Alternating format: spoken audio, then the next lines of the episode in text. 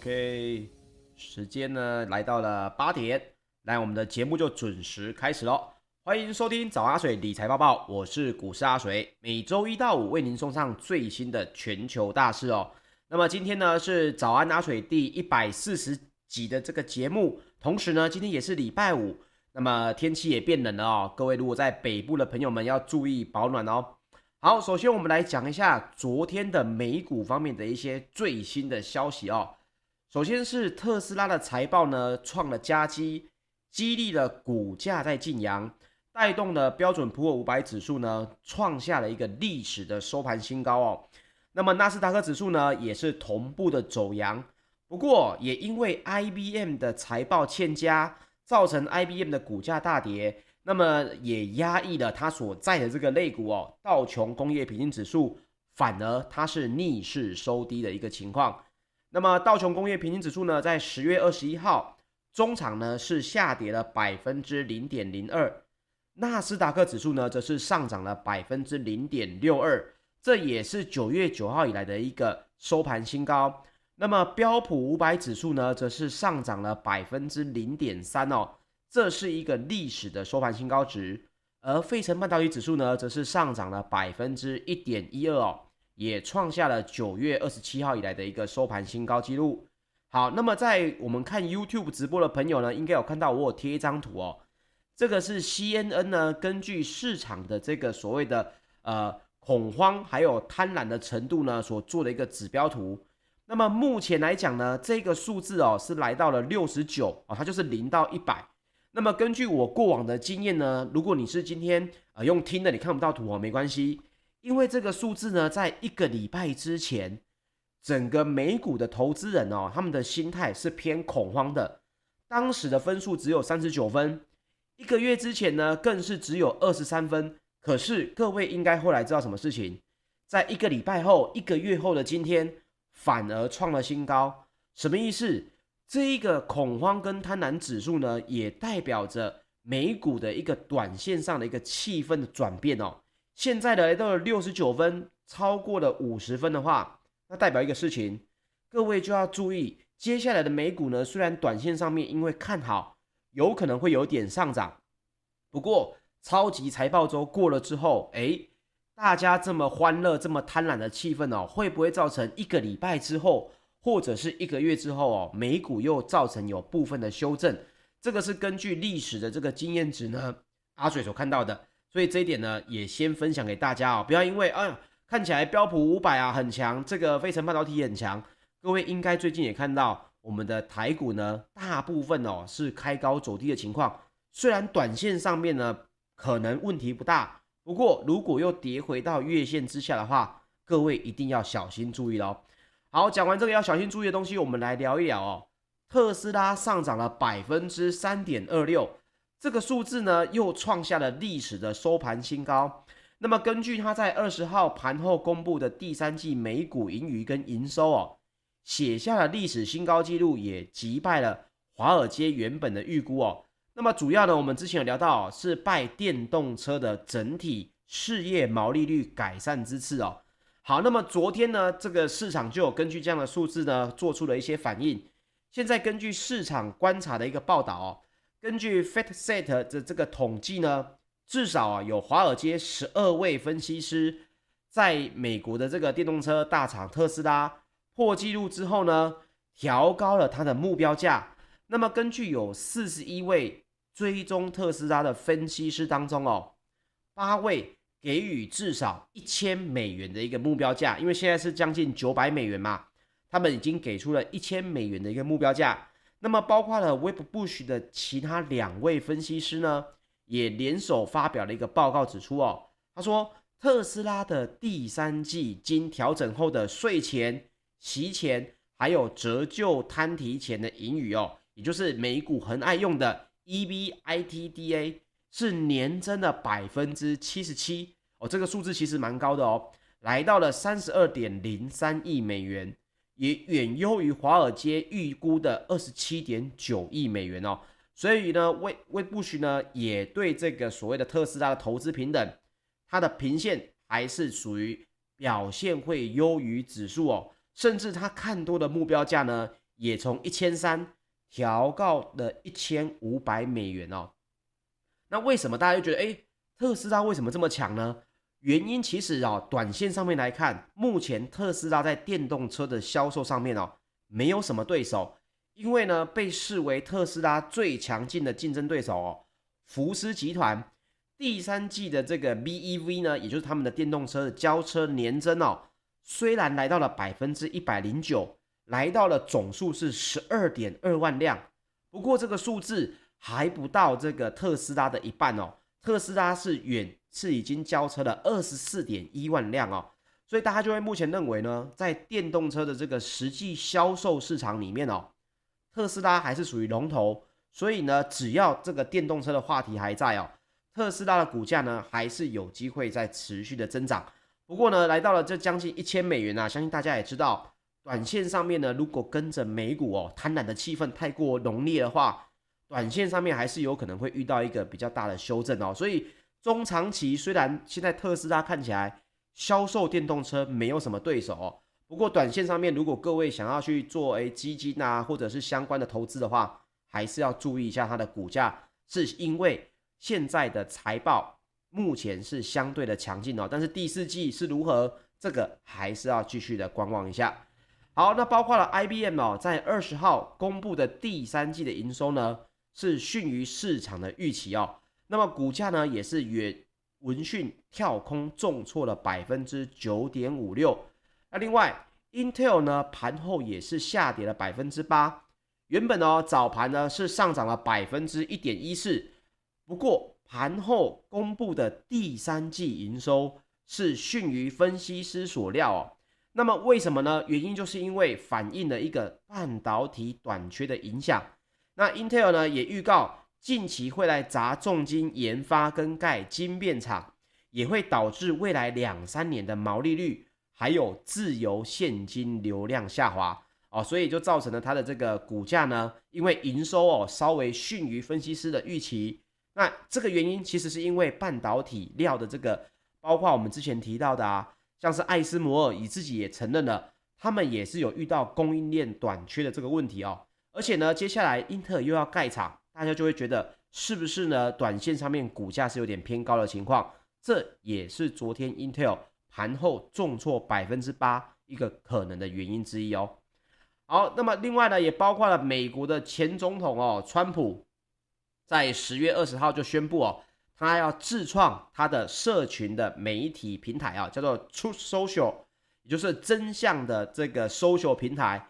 并且呢，要透过这个 DWAC 这一家特殊目的的并购公司哦，来上市。那这件事情呢，曝光之后，DWAC 的爆量大涨。二十一号哦，昨天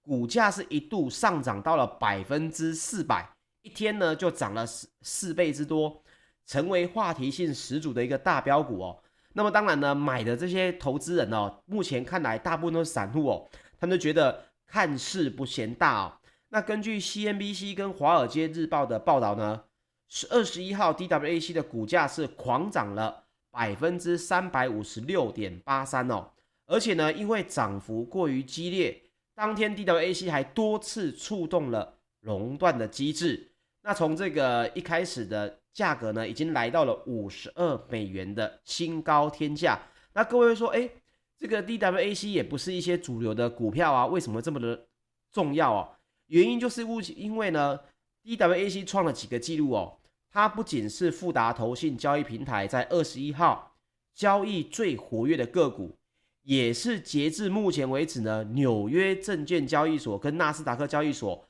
整合资讯带上呢，所有交易量有史以来哦最高的一个股票啊，所以大家就会觉得，哎，这个美国的前总统川普呢，创了这个平台会不会？对这个相对应的，比如说我们讲脸书跟 Twitter，可能现在还有点难以撼动啊。不过短线上面它的气势哦，还是分非常的强。这件事情呢，我们也来持续的追踪。因为目前呢，根据川普旗下的媒体公司哦，这个我们简称 TMGT，二十号他就发了一个新闻稿来宣布哦，要与这个 DWAC 达成了合并的协议，而且呢，要在纳斯达克的交易所来借壳上市，由川普。来出任新公司的总统哦。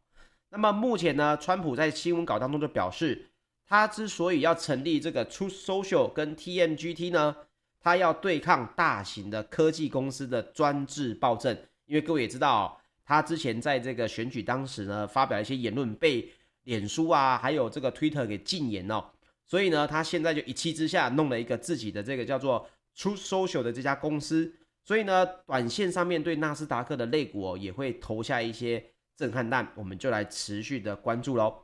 好，接下来分享一下欧股方面，欧洲的软体巨擘它的 SAP 这家公司呢，它的财报相对的财测也比较逊，所以呢，包括了这个恒大集团的危机再起哦，也重创了欧洲的矿业股。诶为什么恒大集团的欧洲跟呃回恒大集团的危机跟欧洲的矿业股有关呢？我们待会来聊一聊。不过呢，我们知道的是泛欧指呢就一度下跌了百分之零点六。不过呢，后来因为市场大买所谓的防御性的股票跟成长型的股票，使得中场的跌幅呢是收窄到百分之零点一左右。那么周四的泛欧 STOXX 六百指数呢，只有下跌了百分之零点零七七。好，那我们来聊到恒大的这个问题哦。恒大集团呢，原本想把部分的资产呢卖给和生创展公司，不料呢，和生创展呢在周三宣布了一件事情，他说我们要购买恒大物业百分之五十点一的股权的这个谈判呢已经是破局了，而这个交易案呢是价值二十六亿美元。那恒大呢在随后也证实了这个消息哦。所以恒大在停牌了两周之后呢，昨天在港股恢复交易，收盘时呢还是继续暴跌了百分之十二点五四哦。那为什么我们会讲到这个恒大下跌？为什么会是这个所谓的欧洲股市受到麻烦呢？这原因是因为呢，恒大爆了问题之后，铁矿砂跟基本金属的价格哦又继续的在下跌，原因就是因为欧洲的矿业股哦。对中国的曝险是非常多的，所以呢，包括了大家会想象说，如果恒大的问题带动了不动产，相对应的又走入了所谓的寒冬的话，那么基本需求这些铁矿砂啊，这些基本金属啊，这些在重工业上面的需求又会变少，所以呢，欧洲的矿业股哦，也就因此呢也被抛售。那也因为它对中国曝险比较多，所以呢也重挫了百分之三哦。那么英国挂牌的英美集资源集团呢，尽管它的第三季的整体产出是提高了百分之二，不过股价也受到这个问题的影响哦，还是下跌了百分之二点七。那另外，欧洲的科技股的股王是谁呢？是 SAP 哦，SAP，它呢也下跌了百分之三点二。那因为该公司第三季的财报其实是不错的，不过呢，财测的部分哦。预测的部分是不及预期，尤其是在授权方面哦，表现比较差。那么各位可能没有听过，比较少听过 SAP 这家公司啊。不过如果你在这个比较中大型的这个公司里面有听过 SAP 的 ERP 系统啊，这些你应该都有了解过。它也是截至二零一六年为止哦，SAP 是世界的第三大的软体公司。所以呢，软体业哦，现在目前为止呢。呃，包括了 SAP 出现了一些下跌的情况哦，大家会认为也要注意一下。这个接下来包括了像是 Oracle 啊，以及相关的这些软体公司呢，会不会遇到相同的问题哦？这一点也是你在投资海外的基金上面你要来关注的事情哦。那另外，瑞士的工程集集团呢，ABB 也暴跌了百分之六点二，原因大家也知道了哦。因为该公司也警告零件短缺，而且也调降了全年销售的展望，所以呢，供应链跟零件短缺目前还是持续的影响各个大公司，这一点各位一定要特别的注意了。好，接下来我们来分享一下石油方面哦。纽约商业交易所十二月的原油期货在昨天呢是下跌了百分之一点一，诶，这个原因是为什么呢？因为气象机构预测，今年在美洲呢，应该会是属于暖冬的情况。那么石油的需求呢，也可能就会因此而下滑。那另外，欧洲的 ICE 期货交易所近月的布兰特原油也下跌了百分之一点四，来到每桶八十四点六一美元。好，那为什么我们提到这个？诶，听起来中国大陆不是在这个今今年讲到反圣婴吗？我们台湾不也讲到反声音吗？今年的冬天不是应该很冷吗？为什么美国国家这个海洋暨大气总署哦发布的却是一个认为这个天气是比较高的呢？它所指的是美国的大部分地区，他们的冬季的气温呢应该会高于平均的水平。那么根据这个瑞穗能源期货主管哦，他就表示，报告指出呢，美国的南部跟东部的气候将会更为干燥和温暖。那这也会对石油的产品跟价格来带来压力啊，所以昨天的石油的修正呢，主要是来自于最新的气候的预测报告的影响。好，接下来我们再来分享贵金属方面哦，纽约商品期货交易所十二月的黄金期货在二十一号是下跌了百分之零点二，来到每盎司一千七百八十一美元。诶，这个节目里面其实在前几个礼拜，包括上个月哦。阿水跟大家提过，短线上呢，黄金不是一个好的投资商品哦。那大家当时候呢，也有人在节目之后私下问我说：“诶，水哥，这个黄金不是抗通膨吗？市场上面不是讲的通膨问题这么大吗？为什么黄金不是一个好的投资标的哦？”那么阿水就来证明一下，诶，不想证明，我们来分享一下别人的一些看法哦。根据 Mining.com 的报告呢。金价过去一个月其实一直都没有涨过每盎司一千八百美元嘛，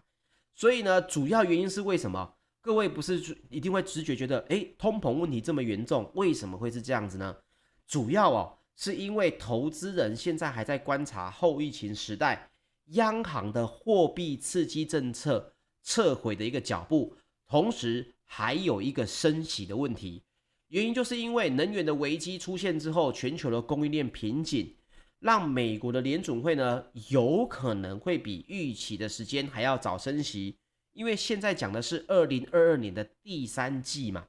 可是这个时间点将近还要一年之后，大家就会认为撑得到这个时候吗？一旦升息的话，那么你持有黄金这样子不会增长利息的一种商品哦，虽然大家认为它普遍抗通膨，不过升息的问题也有可能抵消。黄金所带来的一个抗通膨的价值，所以呢，两相对照之下，这些比较专业的大型投资人呢，对于黄金的价格哦，就会觉得，诶，他的看法比较两极。有些人认为通膨问题应该还是会让未来的一两季这个黄金的价格走扬，但是呢，有部分比较长线的投资人就认为呢，短线上面这个政策哦还比较不明，现在就投资黄金呢有点太早了。所以呢，在这种市场的气氛之下呢，黄金就不会是一个太好的投资商品，因为你你要抗通膨，事实上你不如去找可以帮你滋生所谓的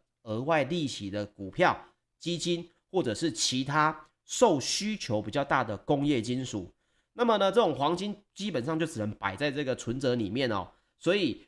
大部分的投资人就会认为黄金短线上面不会是比较好的。投资标的喽，这点也分享给大家。好，接下来我们再来分享一下阿水的在九月的时候就已经跟大家分享过的元宇宙的概念哦。那么今天呢，我们算是元宇宙的二讲了。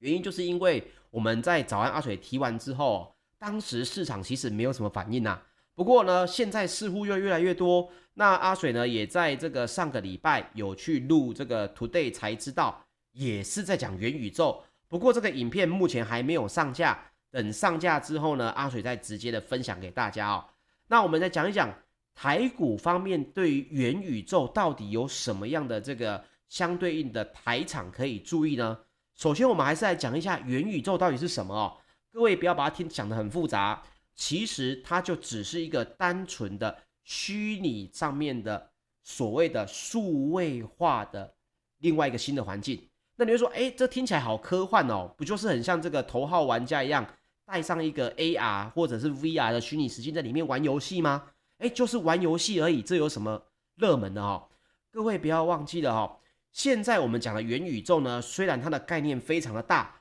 很多人都会觉得这个东西可能还要未来二十年、三十年，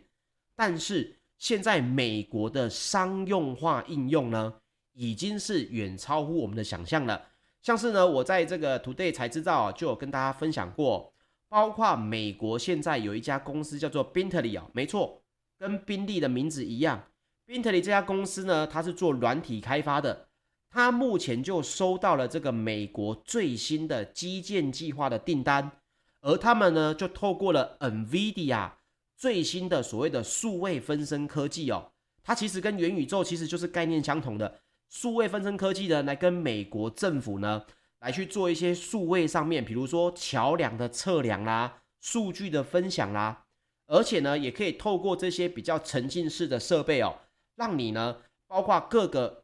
角度，包括各个数据呢，都可以比以往还要再精准。所以呢，元宇宙并不是只有大家想象的，哎，现在台厂讲的就是在玩电动，就是在这个小孩子玩游戏，并不是，主要大家是在认为。未来所有的科技发展有可能会建立在这个窗口之上哦。那么我们就讲到第一个 VR 跟 AR 有什么样的庞大的商机哦。首先呢是台的台厂的这个背光模组厂哦，中光电五三七一。那么呢，根据媒体的报道，它是专攻光学引擎跟眼镜模组方案，而这个技术呢也是该装置当中的一个重要的心脏哦。所以呢，中光电呢也可以说。它有 AR 跟 VR 的核心光机引擎冲刺，也有可能呢会来吃到所谓的虚拟的商机哦。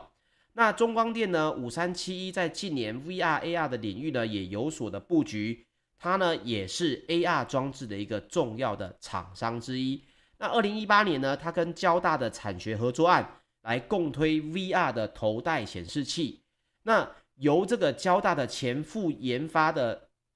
研发长呢。黄以白先生来协助打造 VR 技术，那么黄先生呢，目前后续是已经被苹果给延揽了哦，所以呢，也替中光电跟国际大厂合作呢，增添不少想象的空间呐。那这个是媒体的报道，大家可以来去相对应的来去参考一下。那另外还其他的 IC 设计厂哦，也包括了像是华讯六二三七、微风电子哦六七五六。也分别供应了脸书跟宏达电、vivo Pro 的头戴装置的关键技术。华讯呢，主要是做这个音效的晶片，那它也积极的投入非笔电的产品哦。它也是脸书呢 Oculus 的这个头戴设备的一个晶片供应商。那近日呢，也提推出了高画质的环境降噪技术哦，来提高这个消费者在 VR 设备的一个沉浸式的体验。那另外，威锋电子呢，则是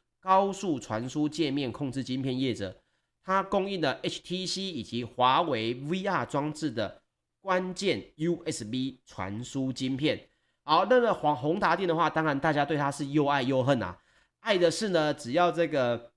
董事长推出股票，似乎都能推出一波不错的局势。那恨的是什么呢？如果不小心追高的话哦，通常是套在上面就来不及回来哦。所以呢，这件事情阿水也是保持一个比较中立的态度。我呢，就是把资讯传达给各位，那各位可以在里面来找商机哦。主要我发现的是，因为我们早安阿水呢讲到的题目哦，通常在两个礼拜到一个月之后呢，似乎市场都会再推波助澜一下。所以呢，阿水也会帮各位积极的找市场最新的一些消息跟概念股哦，来分享给大家。那么之后呢，大家就可以从中来去挖宝。不过投资一样是有风险，短线上面台股呢，月线也还是在下弯，各位投资上面还是要小心注意喽。OK，以上呢就是本集的节目内容，谢谢大家收听。如果要听重播的话，请到 YouTube 搜寻股市阿水喽。谢谢大家，我们下礼拜一再见，大家拜拜。